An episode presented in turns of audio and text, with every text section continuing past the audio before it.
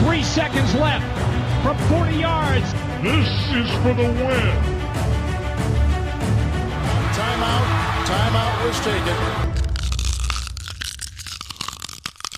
Hallo und herzlich willkommen zu einer neuen Folge des Podcasts Icing the Kicker in Kooperation zwischen dem Kicker und der Footballerei. In der heutigen Ausgabe versorgen wir euch wieder mit allen wichtigen und aktuellen Infos rund um die National Football League. Ihr werdet es mitbekommen haben.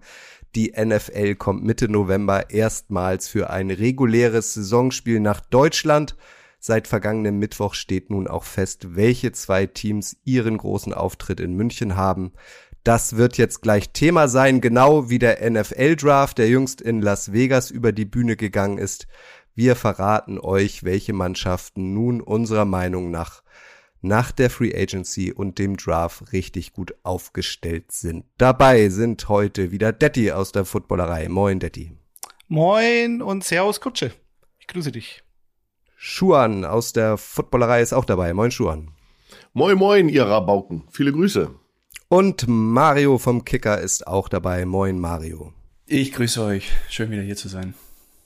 Mein Name ist Kutsche, ebenfalls zugehörig zur Footballerei. Lasst uns mit den europäischen Spielen der NFL beginnen. Jetzt steht fest, dass die New Orleans Saints am 2.10. im Londoner Tottenham Stadium gegen die Minnesota Vikings spielen, dass die Green Bay Packers eine Woche später am 9. Oktober ebenfalls in Tottenham gegen die New York Giants run, äh, run, ran müssen und dass die Jacksonville Jaguars am 30. Oktober im Londoner Wembley Stadium die Denver Broncos empfangen. Die für uns wichtigste Erkenntnis, am 13. November um 15.30 Uhr empfangen die Tampa Bay Buccaneers mit Superstar Tom Brady die Seattle Seahawks in der Allianz Arena zum Deutschlandspiel.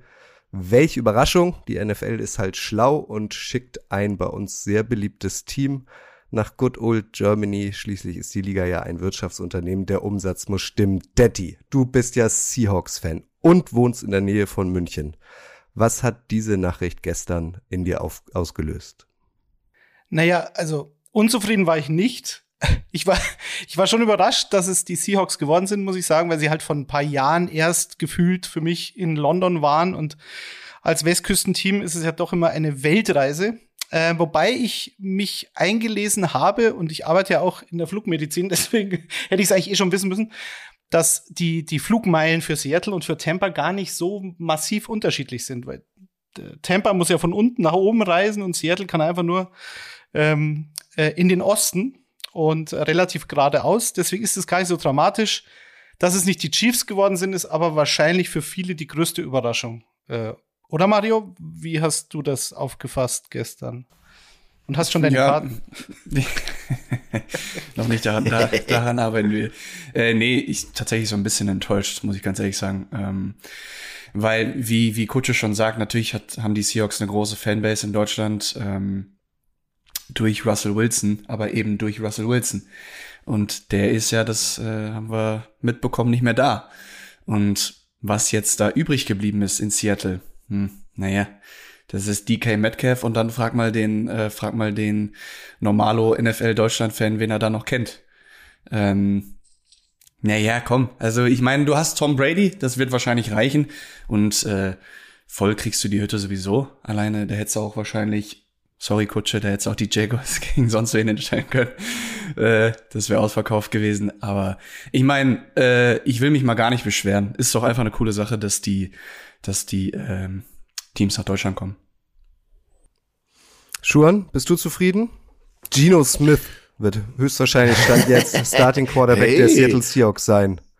Alle deutschen Fans können Geno Smith bewundern und oder Drew Lock, was immer, wer immer da sich durchsetzt. Aber ähm, ich habe da keinen kein Hund in dem Fight, von daher die die äh, Teams sind nicht meine meine Lieblingsteams, aber es ist natürlich schon eine, es wäre eine super Chance gewesen, äh, Tom Brady und äh, Patrick Mahomes gegeneinander spielen zu sehen. Das wäre natürlich ein absolutes Highlight gewesen.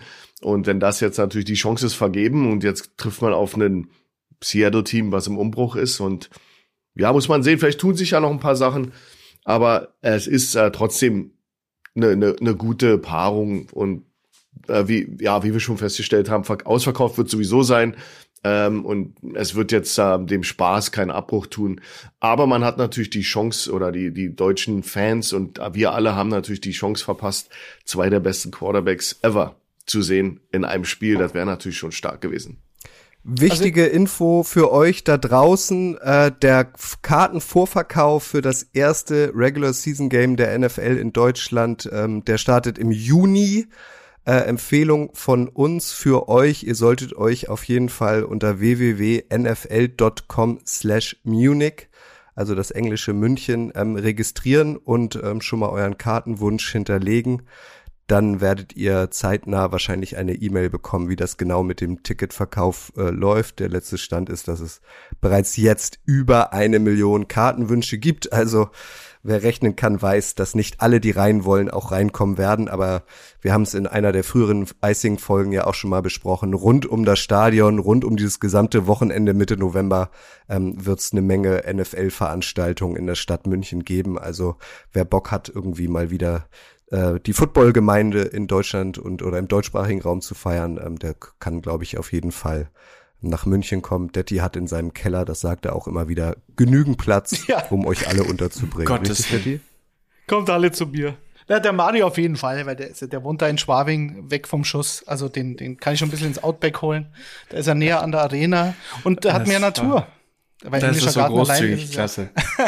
klasse. Aber ähm, Mario, ja. Wenn dir ähm, die, die Seattle Seahawks jetzt nicht unbedingt gefallen fürs Deutschlandspiel, was ist denn dein Favorit ähm, für die drei London Games? Ähm, da kann man ja auch durchaus nochmal hinfliegen und die London Games der NFL sind immer eine Reise wert. Ähm, welches Spiel, wenn du die Wahl hättest, würdest du dir da aussuchen?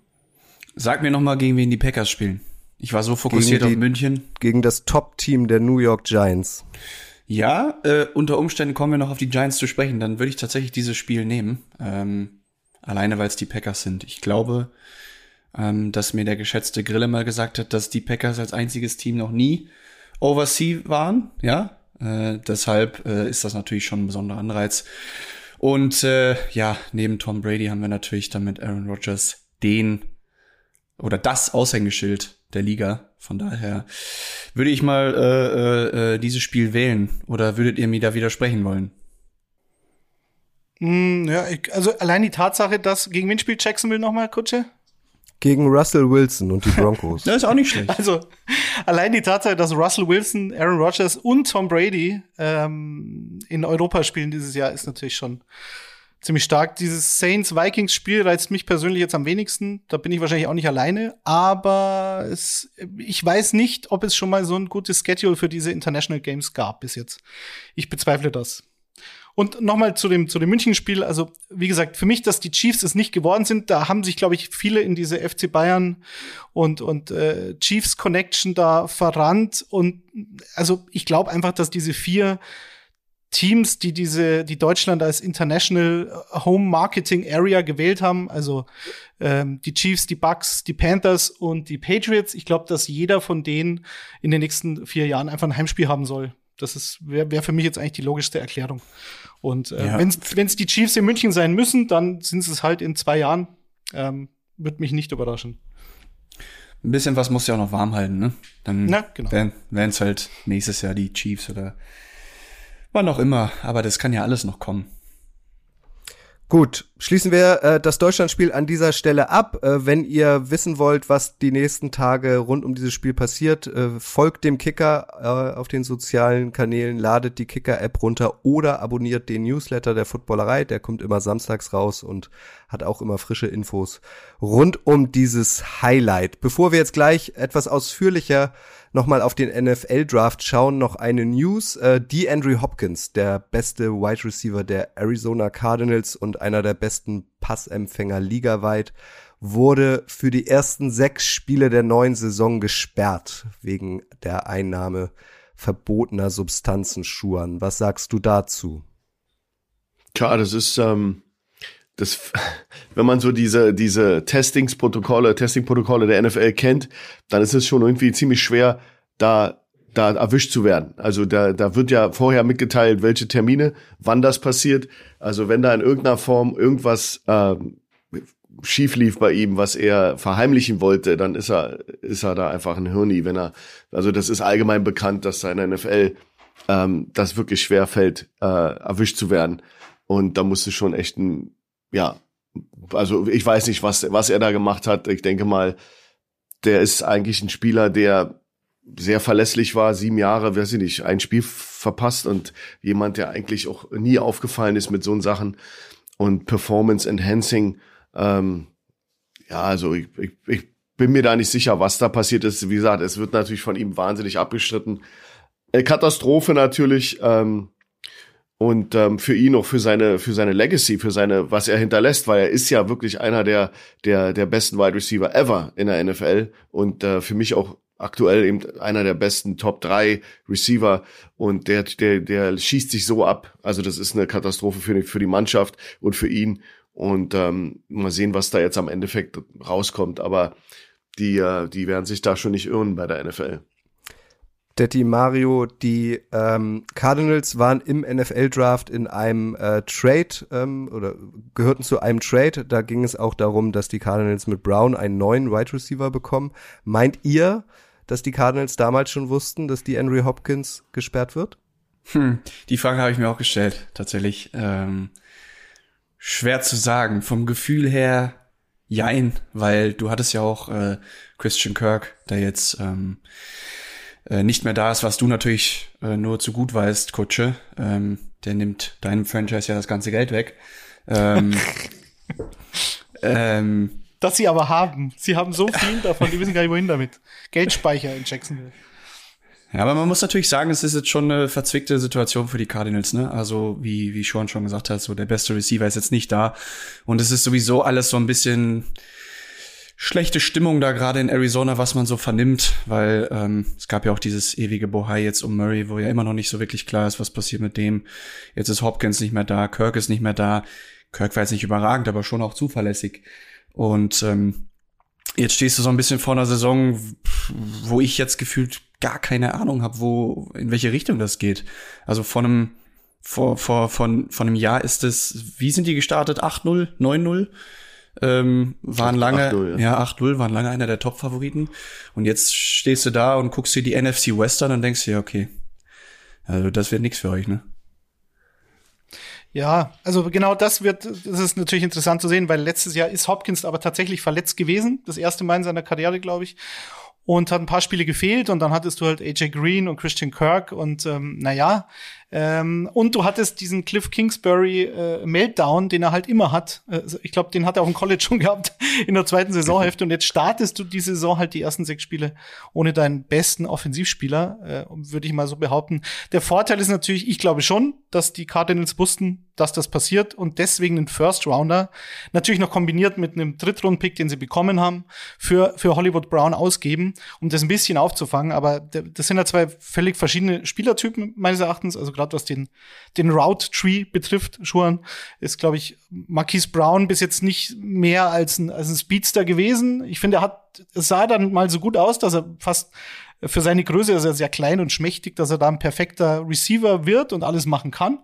Aber ich finde, er hat dann wieder einen Rückschritt gemacht letztes Jahr und mal sehen, wie es wird. Aber auf jeden Fall ist er, ist er ein guter Buddy von Kyler Murray. Die kennen sie ja, glaube ich, aus dem College. Also äh, kein schlechter Move, um das aufzufangen, aber besser sind sie nicht geworden. Das sehe ich schon. Ja, so. ja. Und Brown, Brown hatte ja dann auch manchmal die Problematik, dass er die Bälle nicht festgehalten hat. Da hat er auch so einen Slump gehabt über die Saison. Aber um mal auf die Frage nochmal zurückzukommen, ich ich will mich jetzt nicht rauslehnen, aber ich glaube, einer der Termine für so die, für diese Testings ist im April, Anfang April äh, in der NFL. Also ist nicht so, dass die nach meinem Wissensstand äh, bewegen die sich nicht. Du hast bestimmte Termine in der, in der im Jahr, wo die stattfinden. Und dann würde das äh, zeitlich passen. Ich weiß nicht genau, wann dieser Deal jetzt äh, äh, vonstatten ging, aber wenn das jetzt Anfang April war, der Test, die wissen innerhalb von ein paar Tagen, ob da, ob da jetzt irgendwas ist keine Ahnung, das kann äh, schnell und äh, Quick Operation gewesen sein und äh, schnell, wir müssen jetzt was machen. Äh, so abwegig ist das gar nicht, Kutsche, was du gesagt hast, dass das vielleicht sogar ähm, zum Auffangen des, des äh, zu erwartenden, der, der zu erwartenden Sperre ist. Also das äh, hat sich gar nicht mehr eröffnet. Das ist Wahnsinn, ja. Das na klar, das kann natürlich sein, dass die äh, gesagt haben, oh, wir nehmen den Price Tag und wir machen das einfach, weil wir den brauchen für die ersten sechs Spiele mindestens. Ja, dazu muss man ja auch wissen, um jetzt äh, nochmal endgültig äh, den Bogen zum NFL-Draft zu spannen, ähm, dass die Teams beim Draft ja nur eine sehr begrenzte Zeit haben, um ihren Pick auszuwählen. Und wenn in dieser sehr begrenzten Zeit erst ein Trade mit einem anderen Team ähm, ausgefüllt werden muss, in diesem Trade aber auch noch ein Spieler ist, der ja auch gleichzeitig beim neuen Team dann noch einen neuen Vertrag unterschrieben hat und so, das ist ja einfach, also es ist ja gar nicht möglich, das alles innerhalb dieser kürzesten Zeit zu klären. Deswegen ähm, deutet natürlich vieles darauf hin, dass das irgendwie mit langer Hand vorbereitet war.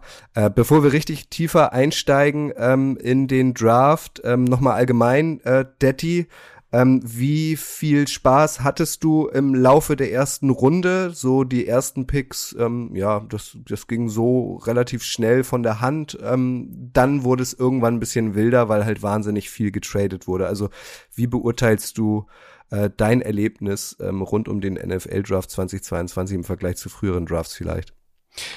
Also, was jetzt die erste Runde betrifft, da war das Ganze natürlich vorab schon, schon sehr spannend, weil es halt zum einen diesen, diesen klaren Nummer 1 Pick eben nicht gab, diesen Quarterback, der es normalerweise immer ist und in den letzten Jahren dann doch meistens war. Und wenn das nicht war, dann war es halt so ein Miles Garrett, wo auch alle gesagt haben, ja, okay, das ist, ähm, der, der steht einfach über allen. Äh, deswegen war diese, die, allein der erste Pick schon relativ spannend. Ich fand es ziemlich geil, dass, dass äh, Hutchinson dann tatsächlich zurück nach Michigan geht. Das hat mich schon mal gefreut. Und dann war ich gespannt auf Teams, auf die wir später noch zu sprechen kommen. Also Giants, Jets, beide mit jeweils zwei Picks in den ersten, äh, von den ersten zehn. Und ich dachte, okay, dass zumindest eins der beiden Teams vielleicht nach hinten tradet. Was mich überrascht hat in dem Draft, gerade in der ersten Runde, dass man meines Erachtens relativ wenig bekommen hat ähm, wenn man den Platz relativ weit vorne äh, aufgegeben hat, zum Beispiel die Minnesota Vikings, die halt die Lions von 32 auf 12 springen lassen, einen Divisionskonkurrenten das gleiche später noch mit den Packers machen und, und aus meiner Sicht einfach viel zu wenig dafür bekommen haben. Gerade dieser, dieser Trade mit Detroit, ähm, das war schon, es hat mich überrascht. Und gefühlt hat man früher mehr hergeben müssen, um in der ersten Runde nach vorne zu gehen. Dass jetzt zum Beispiel ähm, die Seahawks auch nicht nach äh, unten getradet haben, hat mich auch sehr überrascht. Äh, und tatsächlich mal den Offensive Tackle, ich glaube, der erste seit Russell Okung, der so früh genommen wurde und der kein verkappter Guard ist, das war ja auch nur so eine Spezialität, sondern tatsächlich ein Left Tackle, der immer links gespielt hat. Das hat mich gefreut, weil Dwayne Brown ist Mitte 30, ist Free Agent. Das fand ich sehr gut. Deswegen war ich mit der ersten Runde sehr zufrieden. Es gab einen Moment am zweiten Tag, ähm, auch was die Seahawks betrifft, als Kyler Gordon, der Cornerback ähm, von, von den Washington Huskies, das wäre ein Hometown-Kit gewesen, an Nummer 39 nach Chicago geht und ich schon Nummer 40 und 41 für Seattle und sehe, oh Gott, Gordon ist noch da, jetzt, wir brauchen unbedingt einen Cornerback. Und der dann weggeschnappt wird. Das war wirklich so wie im Fantasy Draft. Nein! Warum der? Das war schlimm. Aber sie haben es dann wieder gut gemacht, weil sie in Runde 4 und 5 sich Cornerbacks geholt haben. Also ich war rundum zufrieden, muss ich sagen. Mario, lass uns noch mal bei den Seattle Seahawks äh, bleiben und äh, zu Malik Willis kommen. Das war ein hochdekorierter Quarterback. Ähm, er galt eigentlich als eventueller First-Round-Pick. Ähm, die Seahawks, ähm, hieß es, könnten ihn auch gut gebrauchen. Dann wurde er letztlich in der ersten Runde nicht ausgewählt, obwohl er vor Ort war. Höchststrafe ähm, und ist dann erst in der dritten Runde ähm, von den Colts gedraftet worden. Das kostet den Jungen ungefähr 25 Millionen Dollar. Also wäre er, äh, sagen wir mal, in den, in den ersten zehn, äh, in den Top Ten gepickt worden, hätte er ungefähr 30 Millionen Dollar verdient. Jetzt in der dritten Runde bekommt er nur fünf. Für den Jungen ist das maximal scheiße gelaufen, ne? Du meinst jetzt Malik Willis? Ja. Der ist zu den ist Titans, Ti- oder? Titans. Titans, richtig. Titans, okay. Zu den Titans, ja. Ja, ist ja fast das gleiche. Ähm, äh, für den ist das sehr schlecht gelaufen, ja. Aber im Endeffekt, ähm, im Endeffekt brauchen wir uns ja eigentlich gar nicht wundern. Ich meine, ich würde jetzt uns mal unterstellen, dass wir nicht so viel College-Tape schauen wie die äh, US-Experten. Ähm, aber die sagen halt das ganze Jahr durchgehend, diese Quarterback-Klasse ist nichts. So. Und dann stehen wir da nach, nach, nach zwei Runden und haben nur Kenny Pickett und sagen, oh, was ist denn hier los, was ist denn hier los? Äh, ja, okay, aber genau so war es ja erwartet worden, dass die Quarterbacks halt nicht früh gehen. Natürlich wird dann immer, immer wieder spekuliert, auch gerade die Panthers an sechs, wo ja auch gerade so ein Franchise im Nichts, äh, holen wir uns einen Quarterback, damit wir vielleicht ein paar mehr Zuschauer generieren, die sich ein bisschen auf was freuen können. Ähm, mit allem Respekt an Sam Donald. Ähm, deshalb überrascht hat's nicht. Äh, für Willis ist es natürlich äh, schlecht gelaufen. Ja, ich denke mal, ich denke mal schon, dass er sich äh, zumindest in Runde eins irgendwo gesehen hat. Was ich bei Malik Willis am schlimmsten fand, wahrscheinlich für ihn, war ein, ein Tweet mit, mit, also ein Foto von ihm mit einer Frau und da hieß es dann, Malik Willis mit seiner Mama ähm, beim NFL-Draft und er retweetet das ganze schreibt, das ist, das wäre die Oma. also da ist nicht, da ist alles schiefgelaufen für ihn. Also kom Aber, Kompliment, Kompliment für die Oma. Natürlich, top. Ähm, aber ich finde, letztlich mit seinem Landing-Spot kann er schon sehr zufrieden sein. Und jetzt wird's, jetzt gab's ja schon die erste Aussage von Ryan Tannehill. Nee, ich werde den da nicht mentoren, das könnt ihr vergessen. Äh, natürlich, was soll man sonst sagen? Also es gibt natürlich Quarterbacks und vor allem Experten wie Kurt Warner, die sagen, natürlich muss man äh, Mentor sein für einen jungen.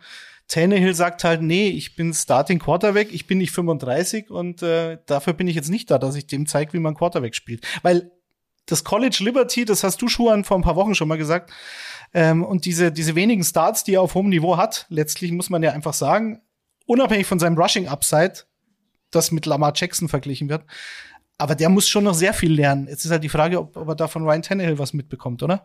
Wie würdest du das denn machen? Oder was ja würdest du von deinem erfahrenen Starter erwarten, wenn du einen jungen Quarterback ins Team holst? Bei den Berlin Adler. Na gut, na, das ist ja was anderes, weil die sind ja jetzt keine Voll-Voll-Profis äh, mit Millionen Deal und etc. Aber in der NFL, es gibt natürlich dieses politische Korrekte, wo du dann sagst, natürlich helfe ich dem jungen Mann und Tannehill wäre es vielleicht besser beraten gewesen, das einfach mal zu sagen als Worthülse. Äh, ob er es dann macht, ist ein anderes Thema, weil jetzt ist er in der bösen, böse Mann-Ecke und weil die, die äh, Gesellschaft in den USA und wir alle wollen ja, dass das alles harmonisch ist, konfliktfrei. Aber Ryan Tannehill ist einfach straight, der sagt, was es ist. Es ist ein Business, es geht um Kohle und der will seine Kohle, der will sein Geld, der will seinen Spot haben. Und ich verstehe ihn vollkommen und wenn wir ehrlich sind, wissen wir alle, dass hinter den Kulissen da niemand, der vielleicht versteht man sich und kennt sich von früher, dann hilft man ein bisschen, aber äh, warum sollte Ryan Tannehill äh, äh, Malik äh, ihm helfen? Das ist, er will seine, seinen Arbeitsplatz. Und am Ende des Tages ist das eben einfach ein Fakt. Aber deswegen war die, die, die Draft für mich persönlich Kutsche mal, um, um nochmal deine erste Frage aufzugreifen. Äh, auch für mich war die Draft jetzt nicht so aufregend, weil eben auch an der Mangelung an dieser Quarterback-Klasse.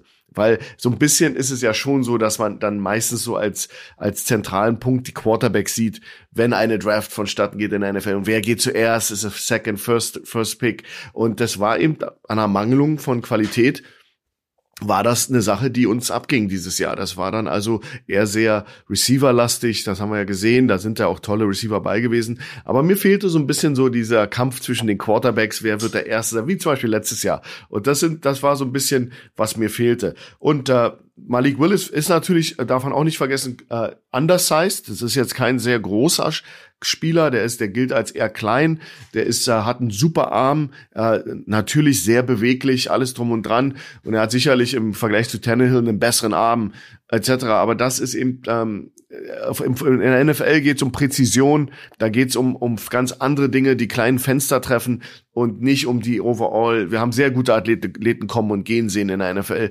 Und äh, die, die geblieben sind als Quarterbacks, waren die, die auch die komplizierten Pässe und die Quick Decisions machen konnten. Und Willis bei Liberty Flames hat jetzt natürlich als Transfer zu, zu einer Unterklasse im College, da hat er natürlich dominiert, aber er, er hat natürlich auf nicht sehr hohem Level gespielt und die Fenster waren gigantisch im Vergleich zu dem, was er jetzt sehen wird. Von Fenster meine ich immer zwischen den Abwehrspielern und dem Receiver. Das Fenster, das er treffen muss als Werfer im über, über, übertragenen Sinne, ist ganz, ganz klein. Das ist eher eine Dachluke und äh, bei Liberty war es eben eine, eine, eine ja, von einem Shop, das, das Fenster. Ein Scheunentor.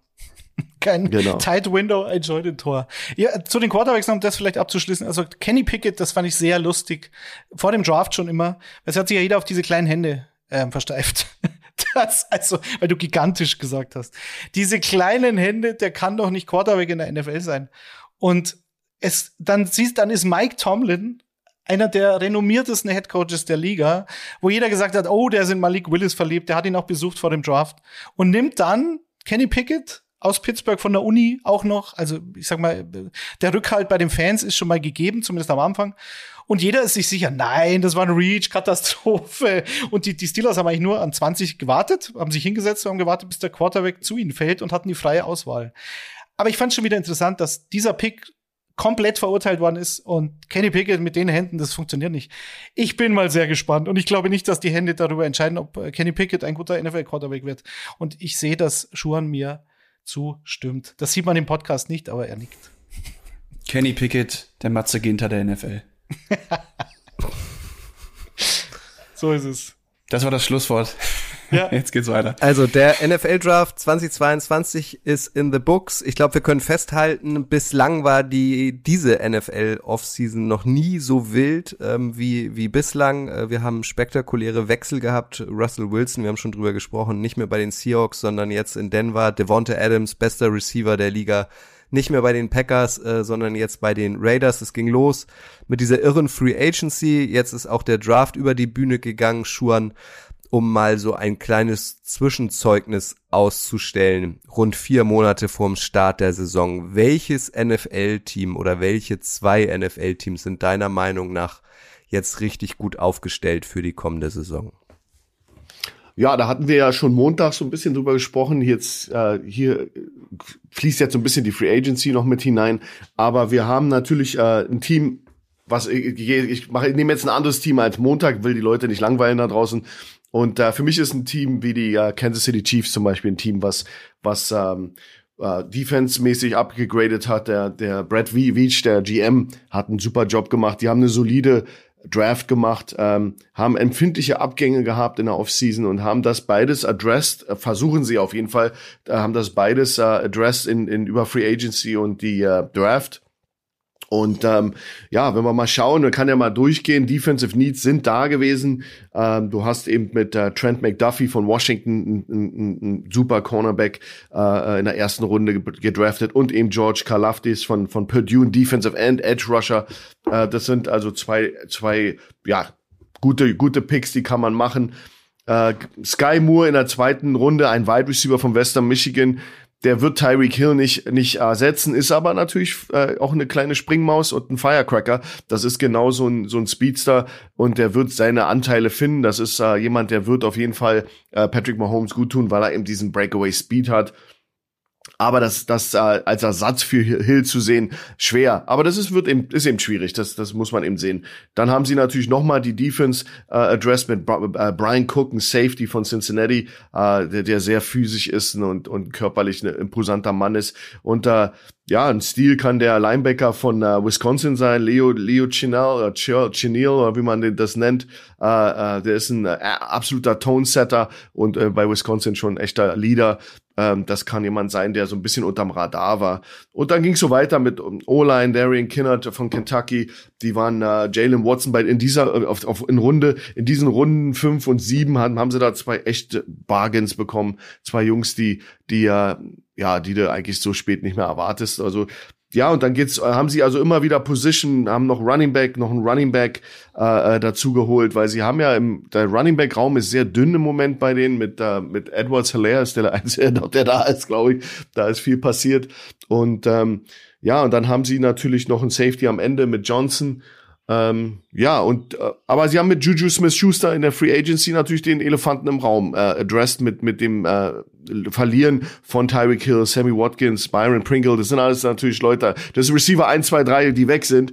Äh, und das ist natürlich schon bedenklich. Aber mit Juju Smith-Schuster von den Steelers, wenn man für 10,75 Millionen Dollar gekommen, für Sammy Watkins vielleicht ein Ersatz. Marquez Valdes Scandling ist natürlich jemand von den Packers, den sie dazu, dazu geholt haben. Ähm, ja, das sind natürlich schon schon die, wenn du die addierst zu McCall Hartman und Josh Gordon. Aber es ist dünn und da sind viele No-Names noch in dem Receiver-Raum. Aber sie haben das schon echt gut gemacht und ähm, ich glaube, da kann man im Overall sehr, sehr zufrieden sein mit, mit den, mit den Chiefs. Bedeutet, was ja unter Andy Reid und Veach, die machen einen guten Job. Bedeutet für also dich schon, also die, die Chiefs sind ja beheimatet in der AFC West, so eigentlich so der heißeste Shit gerade in der NFL, diese Division. Wir haben drüber gesprochen, Broncos haben aufgerüstet, unter anderem mit Russell Wilson, die Raiders haben aufgerüstet, unter anderem äh, mit Devonta Adams, die Chargers haben mit Justin Herbert einen, einen Top-Quarterback, haben ihre Defense auch nochmal ähm, mit Jackson und Mack verstärkt. Ähm, da, da hatte man das Gefühl, die Chiefs ähm, haben sich zumindest auf dem Papier eher nicht verbessert, sondern verschlechtert. Aber deiner Meinung nach haben sie es im Draft jetzt ausgeglichen, um in dieser äh, Division auch weiterhin äh, der Top-Kandidat für den Division-Titel zu sein?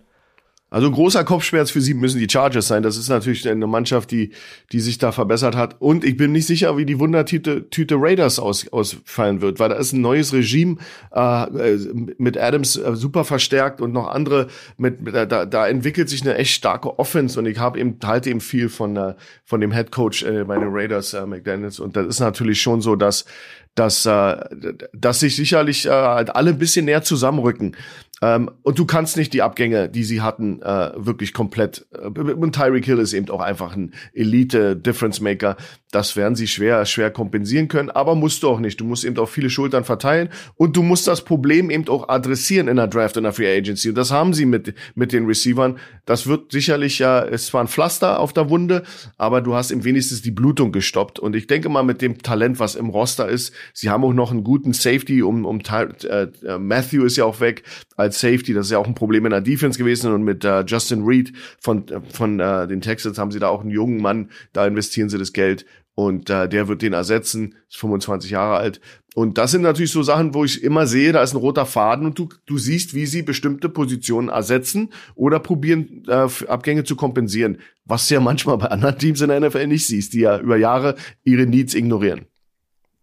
Ich finde, die Chiefs ist so ein gutes Beispiel für du verlierst Spieler und siehst einfach ganz klar, wie sie versuchen, die zu ersetzen. Also es gibt ja den, den, zwei Ansätze. Entweder ich mach's Man-to-Man, ich, ich verliere einen, hole mir den gleichen Spielertyp in der Free Agency oder im Draft, oder ich versuche es auf mehrere Schultern sozusagen zu verteilen. Und bei den Chiefs ganz klar, Javarius Ward war ja ein Starting Corner, weg. Tyron, äh, Ty Tyron Matthew, ähm, Safety Superstar in der Liga, weg. Dafür holst du dir halt Trent McDuffie im Draft als Cornerback, ähm, den ich sehr mag, ähm, und und für, für Matthew holst du dir Justin Reed. Einen Veteran, der ein paar Jahre jünger ist, glaube ich, sogar noch als, als, äh, als Matthew. Ähm, das könnte schon passen. Die große Frage ist halt, wie kompensierst du Tyreek Hill? Also das, das wird entscheidend sein. Weil der hat gereicht. Äh, Kelsey und Hill, das hat gereicht. Und danach Byron Pringle und Robinson und wen sie da alles haben. Das war alles nicht so entscheidend. Und jetzt hast du halt Juju, äh, Waldes Scantling, okay. Die Frage ist, funktioniert Sky Moore? Und wenn er funktioniert, und ich gehe jetzt nicht von Tyreek Hills Fern aus, aber wenn es einigermaßen hinhaut, weil er halt zumindest ein vergleichbarer Spielertyp ist, dann haben sie schon viel richtig gemacht. Und dann sind sie in der Division, wobei man auch die Chargers für die für die Offseason bis jetzt äh, vor allem die Free Agency loben muss, ähm, sind sie dann natürlich immer noch der Favorit. Tyreek Hill, der Vollständigkeit halber, wurde zu den Miami Dolphins vertradet. Daddy, äh, Daddy, Daddy, Daddy. Daddy. Äh, sind die ah, Dolphins jetzt für dich äh, eines Daddy. der Teams, die auf dem Papier kadertechnisch so kurz vorm Saisonstart richtig gut aussehen? Oder würdest du eine andere NFL-Mannschaft an dieser Stelle nennen wollen? Nee, also die Dolphins sind natürlich auch so ein Versprechen und das Versprechen hängt aber einfach davon ab, was jetzt mit einem Quarterback passiert. Also sie haben in der Free Agency ähm, auch sehr, sehr viel richtig gemacht, haben äh, versuchen wirklich Tour das Leben zu erleichtern, ähm, haben mit Waddle einen absoluten Superstar jetzt schon als Receiver, der im zweiten Jahr sicher nicht schlechter wird und dann ist er, glaube ich, auf dem Weg zu einem Superstar und bekommen dann noch Tyreek Hill dazu. Sie haben die O-Line verstärkt und die große Frage ähm, ist einfach, funktioniert Tour oder funktioniert er nicht?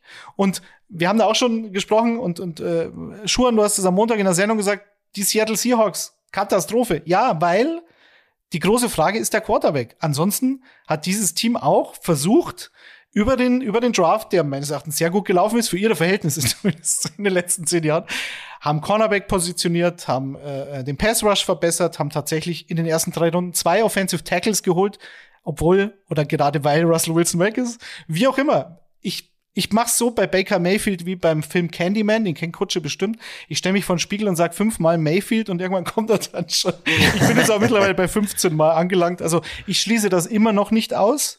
Und dann, und dann kann man sagen, dieses Team hat eine gute Offseason gehabt. Sogar eine sehr gute. Und ähnlich ist es bei den Dolphins. Aber das war ja auch der Tenor am Montag, dass sie ja, ja. eigentlich eine super Draft gemacht ja, haben. Aber da ist dann das, das große Fragezeichen in der Mitte. Wer, für wen hast du das eigentlich gemacht? Ja, der ist ja weg. Genauso, genauso dieser, dieser Draft-Pick äh, für, für, für Ken Walker, wo du sagst, okay, das ist ein, das ist ein vom Michigan State ein super Running Back, der vielleicht der beste Runner in der ganzen Klasse. Also der Pure Runner, der beste. Hat kaum, super, hat ja. kaum Bälle gefangen. Also als Receiver ist er zumindest ein Fragezeichen. Genauso die Pass Protection ist ein riesen Fragezeichen. Aber in dem System von Pete Carroll brauchst du einfach dominante Running Backs. Und Rashad Penny, naja, jetzt hat er es ein halbes Jahr gezeigt. Chris Carson hat sich das Genick gebrochen. Keine Ahnung, ob der wiederkommt. Was, was die Experten alle problematisch sehen, ist natürlich dieser Positional Value in der zweiten Runde einen Running Back zu nehmen. Ich sehe es nicht so kritisch, wenn du danach noch deine Needs bedienst. Und das war in dem Fall Cornerback. Was ich sagen will, diese ganze, diese Bewertung von Teams, wie die die Offseason angehen, können wir eigentlich erst in einem halben Jahr oder so, wenn die Saison läuft, beantworten. Äh, jetzt ist nur ein Zwischenstand, eine Wasserstandsmeldung, Mario. Wie war es eigentlich in mhm. Ibiza, apropos? Du warst doch bestimmt mit dem FC Bayern unterwegs. so war das früher ja. auch immer mit Waldi Hartmann. Der ist auch mal mit an, der, an die Bar und so. Ja, wir haben, wir haben uns sagenhaft besoffen. Das sag ich dir aber. das war, das, war ein Traum. Ja, Im ja, Hard Rock Hotel auf, auf Ibiza. Ja, Freut ja. Mich. Lag, ich lag mit Jamal unter der Theke. So geht's uns Gönn das dir. aber oft. Gönn ein normaler Freitag. Jamal also Adams oder Musiala? Musiala. Ach so. Mario, jetzt ist deine Chance. Also es wird ja oft zu wenig über die Philadelphia Eagles gesprochen. Wir wissen, dass du Philadelphia Eagles Fan bist. Würdest du sie denn jetzt auch nennen wollen, wenn wir darüber reden, welches Team sieht nach der Free Agency und nach dem NFL Draft auf dem Papier verstärkt aus? Ja, ich will.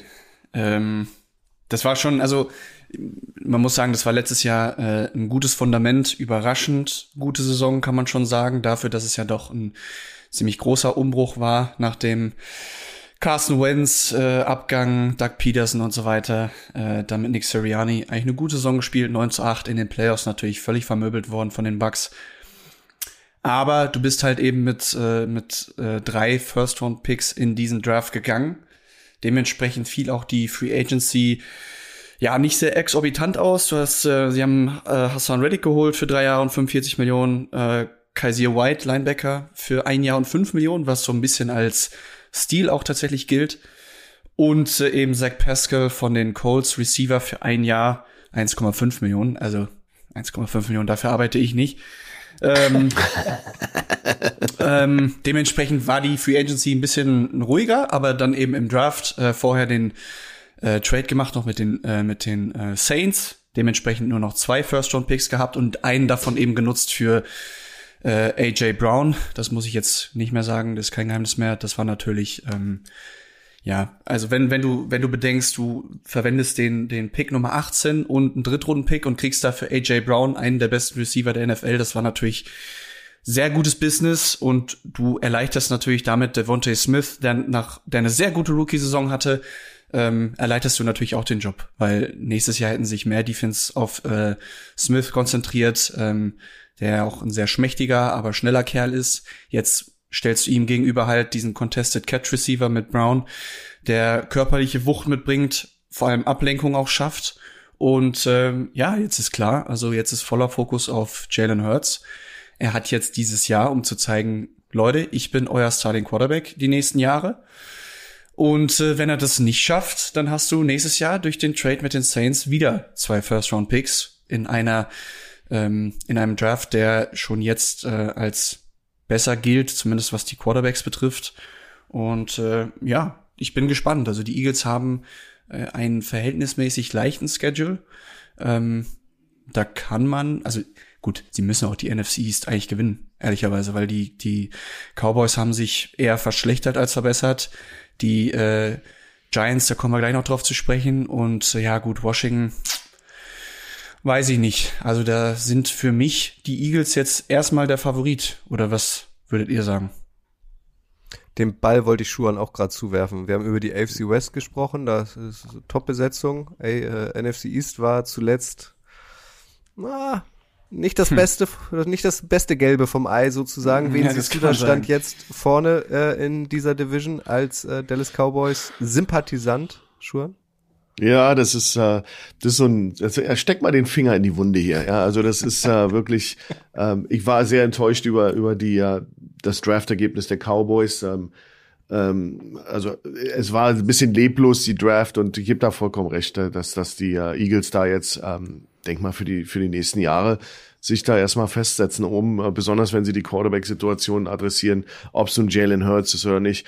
Äh, bei Dallas hast du eben dann Amari Cooper abgegeben, du hast einen super Pass-Rusher abgegeben und ich, ich sehe nicht, dass dieses Problem adressiert wurde wirklich und ähm, ja, das sind immer so ein bisschen so, so die schicken Picks oder so, aber du hast nicht so diese wirklichen Needs, äh, Sachen und manchmal fragt man sich schon, was die da machen in Dallas. Ähm, underwhelming Draft, äh, haben sich nicht wirklich mit Ruhm bekleckert. Aber das ist immer alles auch subjektiv. Wir wissen nicht, äh, ich muss, ich sage auch immer, man muss immer nämlich vorsichtig sein. Viele Insights haben wir nicht. Wir haben viele Dinge, kennen wir nicht. Viele, viele Sachen sind eben auch sicherlich, ähm, ähm, ja, nicht vorherzusehen, ob jetzt ein Spieler bestimmte Baggage mitbringt. Das, manche Sachen kennen wir einfach nicht als Fans. Aber du kannst sicherlich äh, nackte Vergleiche anstellen und auch die Commanders, äh, underwhelming äh, äh, Giants, ähm, ja, gute erste Runde, aber dann war auch wieder wieder eher enttäuschend. Und Cowboys, wie gesagt, ähm, ich verspreche mir gar nichts von denen. Und ähm, ein Super Bowl-Sieg für den alten Herrn da noch als äh, für den Jerry Jones. Äh, da muss er, muss er mehr machen als das. Und ich weiß nicht, wer, wer die berät. Aber gut, gibt eben Zwänge finanzieller äh, Not und finanzielle Dinge, die wurde eben auch ein Cooper ist ja auch ist ja vertretbar, aber du musst ihm doch immer eine Antwort haben auf so eine Sachen. Oder dein Pass-Rusher, den du schon signst und announced und dann geht er doch weg, weil irgendwelche äh, Vertragssprachen, Language ihm nicht gefällt. Wie kann man da sowas zulassen? Das sind einfach Dinge, die mich einfach nerven. Deswegen, äh, es ist, äh, ich hoffe, ich starte jetzt nicht schlecht in den Tag. Kutsch ist dein, da ist dein Fehler. Ja, nee, wir setzen Schuhan jetzt erstmal auf die stille Treppe. Du kannst dich jetzt, du kannst deinen Puls jetzt erstmal wieder ein bisschen runterfahren. Und äh, Mario, äh, wenn ich das ähm, so richtig deute, ähm, würdest du jetzt auch die Giants äh, durchaus als ein zumindest auf dem Papier Top-Team im Moment bezeichnen und das als Eagles-Fan. Habe ich das richtig verstanden? Mm, jein, nicht Top-Team. Aber ich würde zumindest sagen, dass sie aus Free Agency und Draft verbessert hervorgehen. Einfach weil äh, ganz großer Punkt Dave Gettleman nicht mehr da ist äh, und dieses neue Regime scheint zu verstanden, verstanden zu haben, wie so ein Rebuild funktioniert. Ja, also du hast mit Joe Shane, also buchstabiert S-C-H-O-E-N, aber ich habe mich schlau gemacht, wir sind ja Profis. Shane, ähm, einen neuen, einen neuen GM, der war jetzt äh, paar Jahre Assistent von äh, Brandon Bean in Buffalo. Ähm, der hat einen neuen Coaching-Staff mit Brian, äh, Brian Dayball, ebenfalls ähm, Offensive Coordinator der Bills, jetzt äh, in New York und der hat sich eigentlich einen ganz spannenden äh, Coaching-Staff zusammengestellt mit äh, Don Martindale als äh, Defensive Coordinator, der jetzt bei den Ravens einen sehr guten Job gemacht hat, mit Offensive Coordinator Mike Kafka, der ähm, Quarterbacks-Coach und Passing-Game-Koordinator bei den Chiefs war, was jetzt gar keine so schlechte Offense ist. Ähm, das waren schon mal paar richtige Moves, würde ich behaupten. Und äh, dann kam eben diese Draft hinzu. Die Free Agency war jetzt nicht sehr ergiebig. Hast Tyler Taylor geholt, um vielleicht äh, Daniel Jones ein paar Hummel im Hintern zu besorgen. Ähm, aber wie Schuan eben schon gesagt hat, die erste Runde war sehr gut mit Kayvon Thibodeau, Edge Rusher in, äh, mit dem äh, fünften Pick, glaube ich, oder vierten Pick. Danach direkt Evan Neal, Offensive Tackle aus Alabama.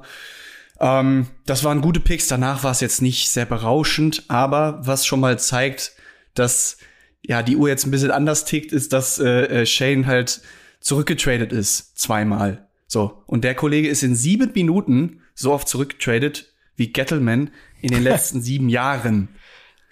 So und Aber äh, Aber in, in den, Entschuldigung, in den letzten neun Jahren, und dazu muss man noch sagen, diese zwei Male waren wohl nur auf Anraten von Joe Judge, dem letztjährigen Coach.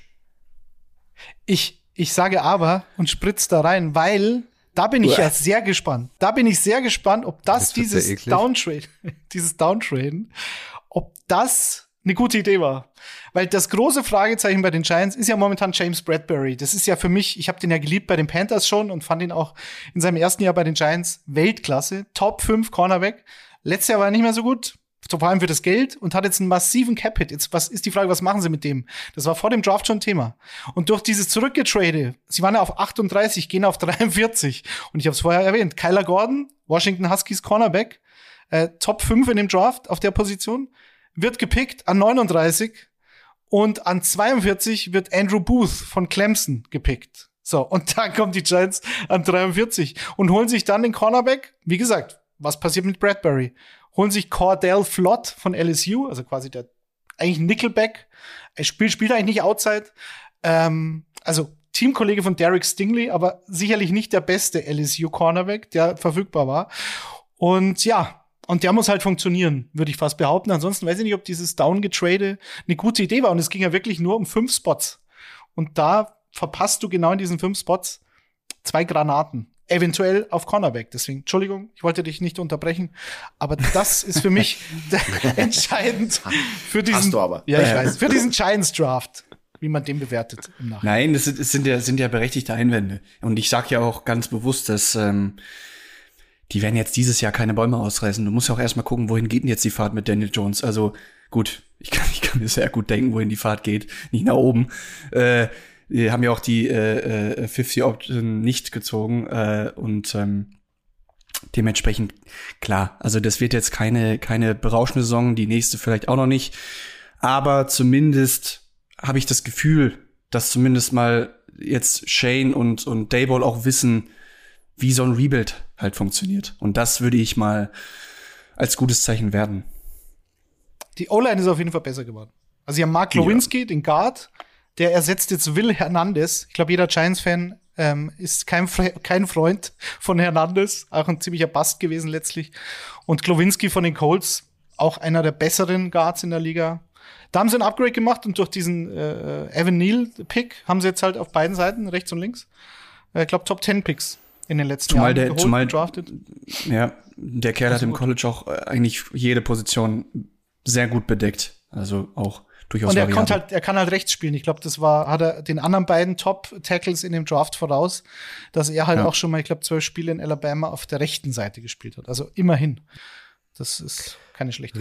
Rechts wie links, Detti. Entführst du uns jetzt noch mal äh, in eine andere Division mit deinem zweiten Team, das du feierst aktuell?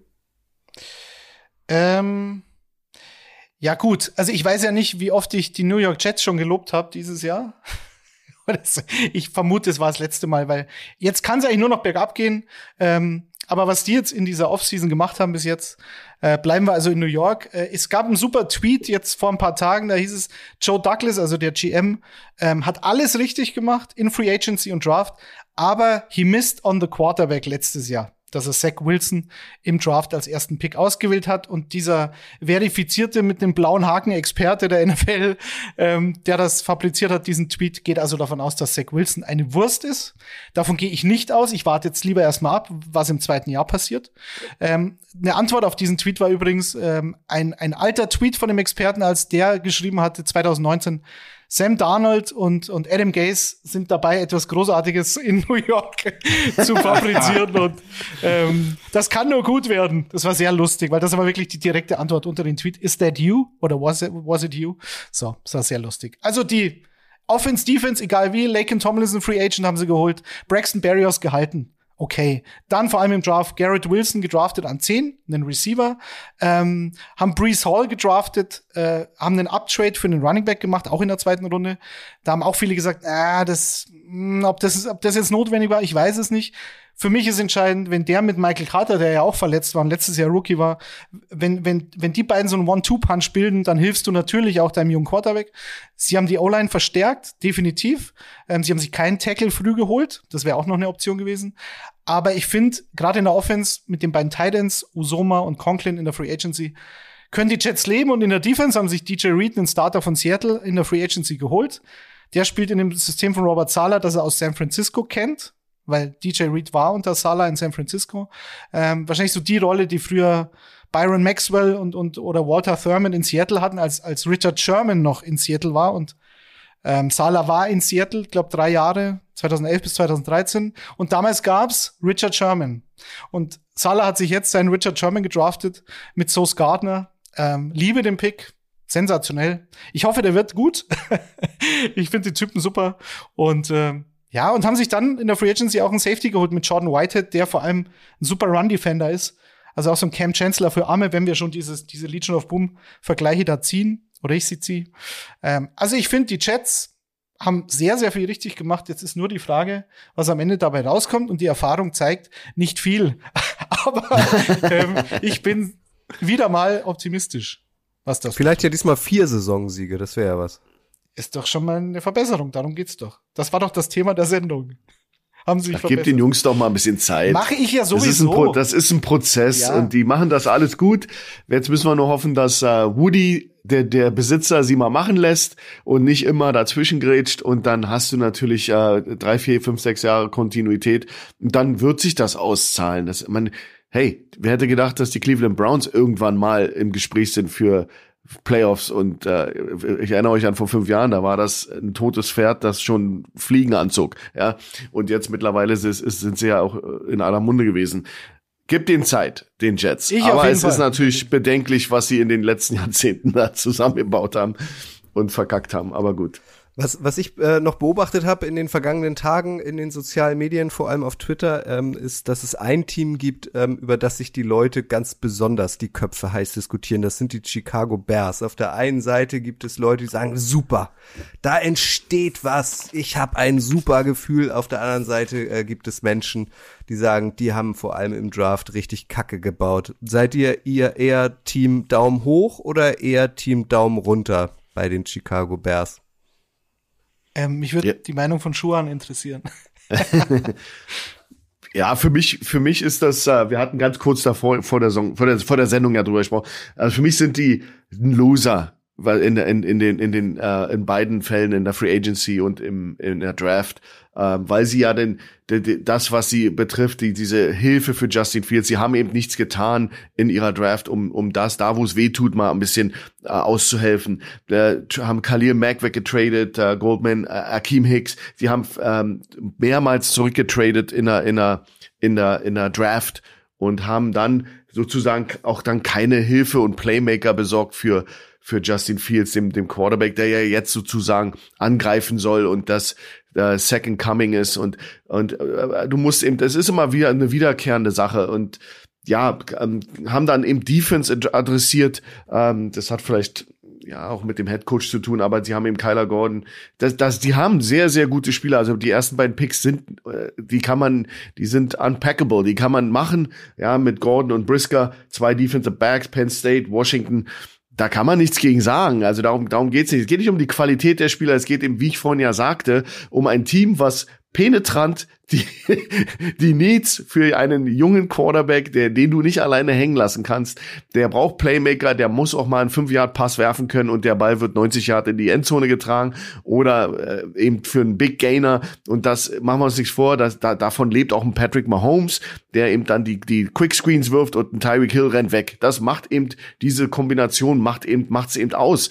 Und wenn das eben komplett ignoriert wird, da kannst du dann eben auch die O-Line adressieren und, und da haben sie ja. Sie haben ja drei oder vier O-Liner und einen Center gedraftet und sie haben ja in dieser Hinsicht viel gemacht, aber ich denke mal, der, äh, der Valus Jones, der Wide Receiver von der University of Tennessee, äh, hatte keine keine Numbers, keine Stats im College. Das war jetzt ist jetzt wirklich niemand, der dich jetzt vom Hocker reißt und äh, Justin Fields wird da sicherlich nicht aufgesprungen sein und sagt haben, Halleluja, ich habe jetzt meinen Mann und das ist natürlich immer ein Problem. Deswegen bin ich da relativ äh, ja, bin ich da relativ frustriert, weil ich habe eine weiche Stelle im Herzen für die Bears. Ich mag die Bears und ähm, ja, du hast eben einen super Tackle, die Tackle besorgt, ja, von Chargers, drei Jahre Starter, Justin Jones.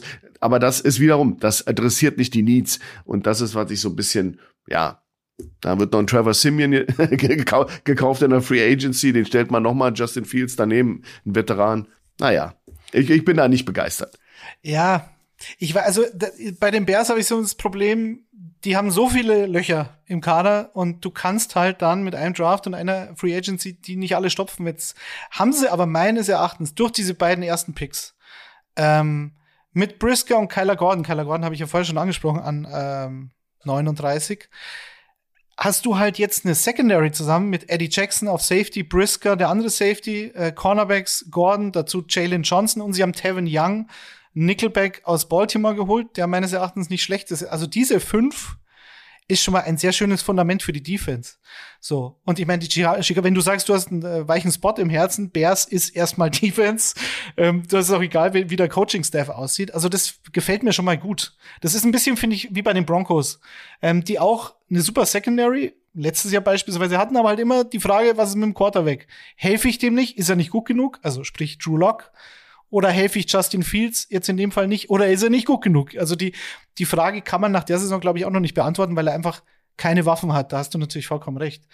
Aber wenn sich da Spieler entwickeln, die wir jetzt vielleicht mit Mooney, vielleicht wird er ein absoluter Nummer 1 Receiver. Und, und äh, Cole Kmet, der Tight End, hat so einen Durchbruch. Kann ja alles sein. Und dann hast du mit Montgomery einen super Running Back, finde ich. Und vielleicht ist die Online besser, als man denkt. So, und dann sagt man vielleicht in einem Jahr, na, das ist ein schönes Fundament und jetzt holen wir im nächsten Draft, holen wir noch so einen Superstar-Receiver und dann sieht's für Justin Fields auch schon wieder besser aus. Viel Theorie, aber ausschließen kann man es nicht. Mario, das ist jetzt deine Chance. Deine äh, Kicker-Kollegen Grille und, und Michi sind ja Packers-Fans. Jetzt kannst du ihn richtig eins auswischen und die Bears in den Himmel loben. Okay. Herzlichen Glückwunsch, Grille, Michael, ihr habt die Division schon wieder gewonnen. ja, sorry, aber nee. Also das ist schon noch zu wenig. Noch, noch viel zu wenig von Chicago. Also, ähm, die haben also dieses Jahr mit Sicherheit keine Chance. Ich bin tatsächlich eher, hört sich vielleicht komisch an, aber sogar ein bisschen gespannt auf die Lions jetzt mit Hutchinson und äh, äh, unserem guten Jared Goff. Ähm, wer weiß. So, es war, es war letztes Jahr nicht alles schlecht. Äh, dementsprechend weiß ich gar nicht, ob ich die so viel schlechter sehe als, als, als Chicago. Und dann gibt's ja auch noch Minnesota. So. Also, ich glaube, für die Bears ist da erstmal nichts zu holen. Captain Kirk. Captain Kirk kommt auch mit, mit den Vikings ähm, nach ja, ja, nach London. Ähm, da kannst du dich ja dann schon mal ans Steuer des Hype Trains setzen, Mario. Ich habe noch ein Team hatte ich mir noch aufgeschrieben, wobei das eigentlich schwierig ist zu sagen, das sind klare Gewinner, weil die, weil die natürlich ähm, vielleicht gar nicht so splashy waren, aber um noch mal den Bogen zum Münchenspiel zu ziehen, weil wir viel über Seattle gesprochen haben, äh, es tut mir leid an dieser Stelle.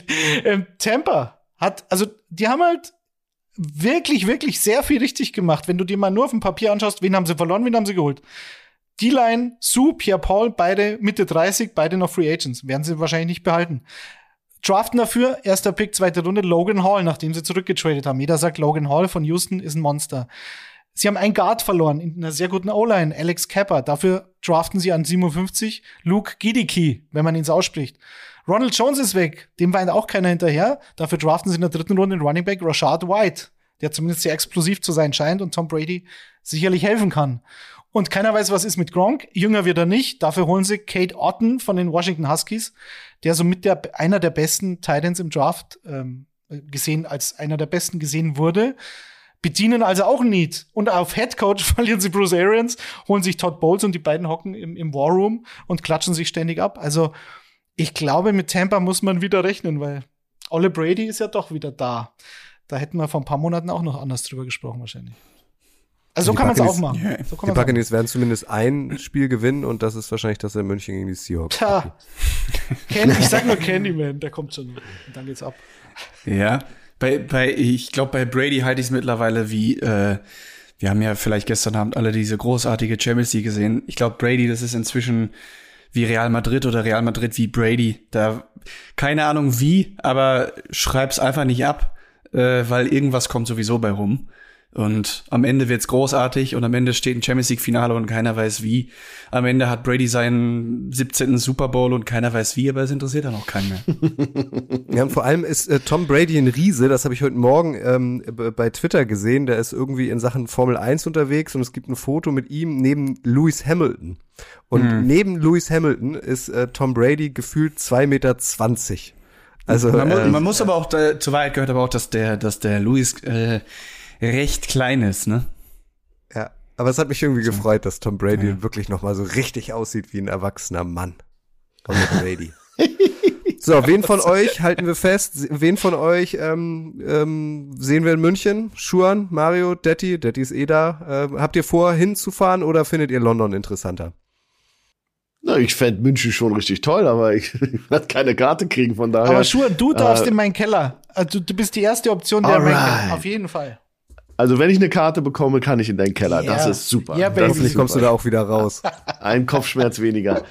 Ja, na, solange er nicht sagt, es muss die Lotion auflegen, dann ist alles gut. Mario, du bist auch in München.